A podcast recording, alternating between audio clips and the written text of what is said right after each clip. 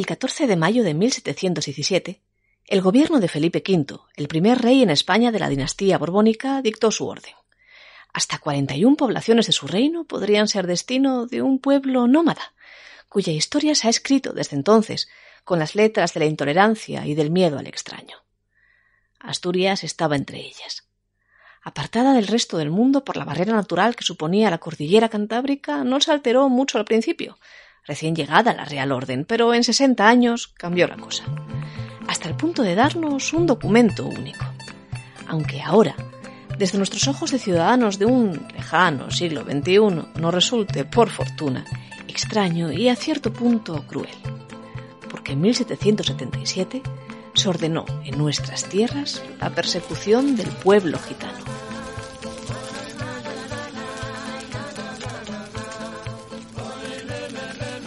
Quien mejor ha estudiado estos sucesos, así como toda la historia del pueblo gitano, es el recientemente desaparecido historiador cordobés Antonio Gómez Alfaro.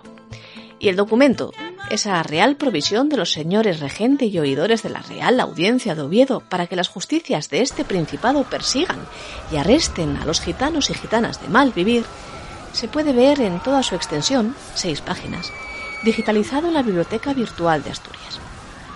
Por uno y por otro, sabemos el final de la historia, o al menos el principio del fin de la misma. Pero, ¿cuál fue el inicio? cuál fue el inicio y cuáles fueron las razones de un documento que pide en sus primeras líneas simple, llana y rotundamente la extinción del pueblo gitano.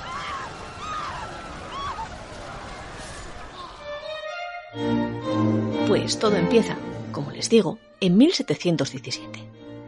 Ese año, en la primavera, el rey Felipe V declara 41 poblaciones donde pueden asentarse los gitanos, poblaciones que se verán ampliadas con el devenir de los tiempos a 75 y en las que confluían las circunstancias necesarias como para que se pudiera controlar a unos pueblos considerados peligrosos por su vida nómada, por sus costumbres extrañas al común y, en general, por las fechorías que se les atribuían, aunque solo fuera sobre el papel.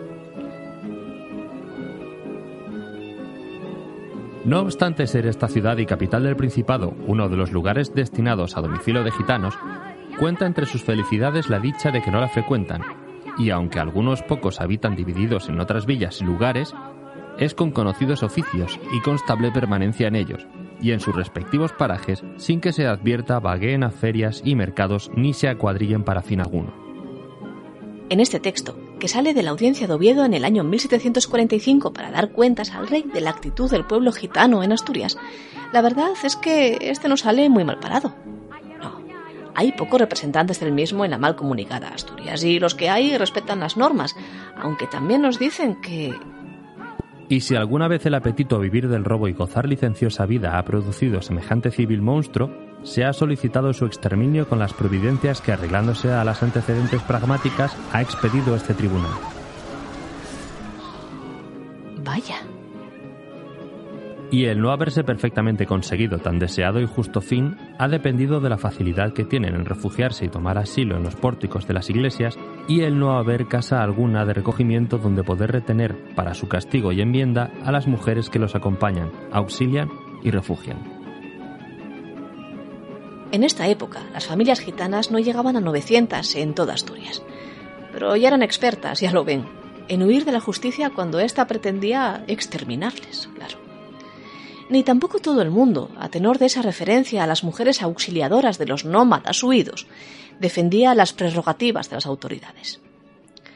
En pocos pueblos y en pocas latitudes se habla tan a las claras de exterminio como en el siglo XVIII con el pueblo gitano.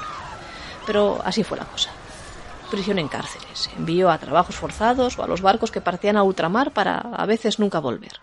El exilio a África o la reclusión en centros y en hospitales eran algunas de las medidas que se tenían, paulatinamente, con los componentes del pueblo gitano, según recordaba hace unos años aquel historiador, Gómez Alfaro.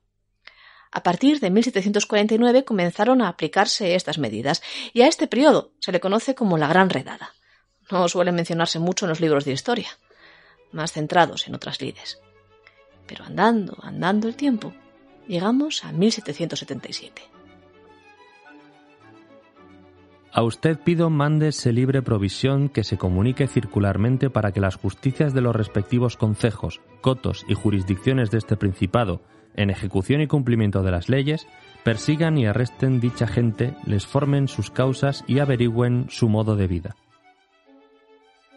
Este documento son los últimos coletazos de un problema que ya por entonces, apenas 30 años después de la Gran Redada, comenzaba a ser incómodo para la corona, ahora liderada por Carlos III. Había sido el hermano de este, Fernando VI, quien llevase las riendas de la Gran Redada, un episodio que pronto se ordena olvidar. Hace poco honor, dijo el rey Carlos, a la memoria de mi hermano. En la Gran Redada se había propuesto, no tan veladamente, el exterminio total del pueblo gitano. Los propios documentos así lo dicen. El marqués de la Ensenada, por ejemplo, habla de que ha de extinguirse, si es posible, esta generación. Hubo sentencias de horca. Se buscó y se alentó un genocidio, pero entonces llegó la Ilustración y la luz, mal que bien, se impuso sobre la oscuridad del odio. También, incluso, en el lenguaje. En 1783, y por medio de una pragmática sanción, Carlos III se retractó de lo ocurrido en la Gran Redada y en sus años previos. Reconoció que los gitanos eran súbditos como cualquier otro y que, por tanto, habrían de tener derecho al acceso a todo tipo de trabajo y a habitar en cualquier lugar del reino.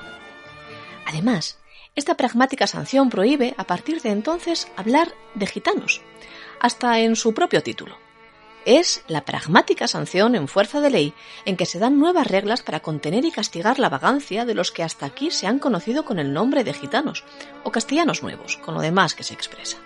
Así se llama. Las reglas, ahora, irían dirigidas a toda clase de malhechores, y se iniciaba la pragmática con el rey diciendo que los que llaman y se dicen gitanos no lo son por origen ni por naturaleza, ni provienen de raíz infecta alguna. Es decir, que ya no habrían de referirse como malhechor a nadie por formar parte de una etnia determinada, sino solamente por sus hábitos, y que el término de gitano, cuando se empleaba como sinónimo de vagabundo o de criminal, habría de borrarse de cualquier documento oficial. Aún así, siguió mirándose mal durante muchos años a un pueblo que la propia audiencia de Oviedo definió en su respuesta a corte de sensual, de muy dado a la vida licenciosa y a los asuntos de mujeres, gitanas o no. Aquí, en Asturias, se decía que vivían bajo los horrios porque nadie o muy pocos quería darles cobijo.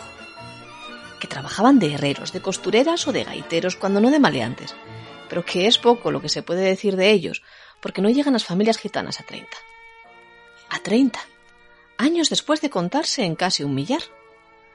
Un total, según el censo que se hace en 1788, de 53 gitanos, que restaron tras la gran redada de mediados del siglo. Los números hablan, pero no se detiene la historia, porque esta nunca se frena, nunca para, para bien o para mal.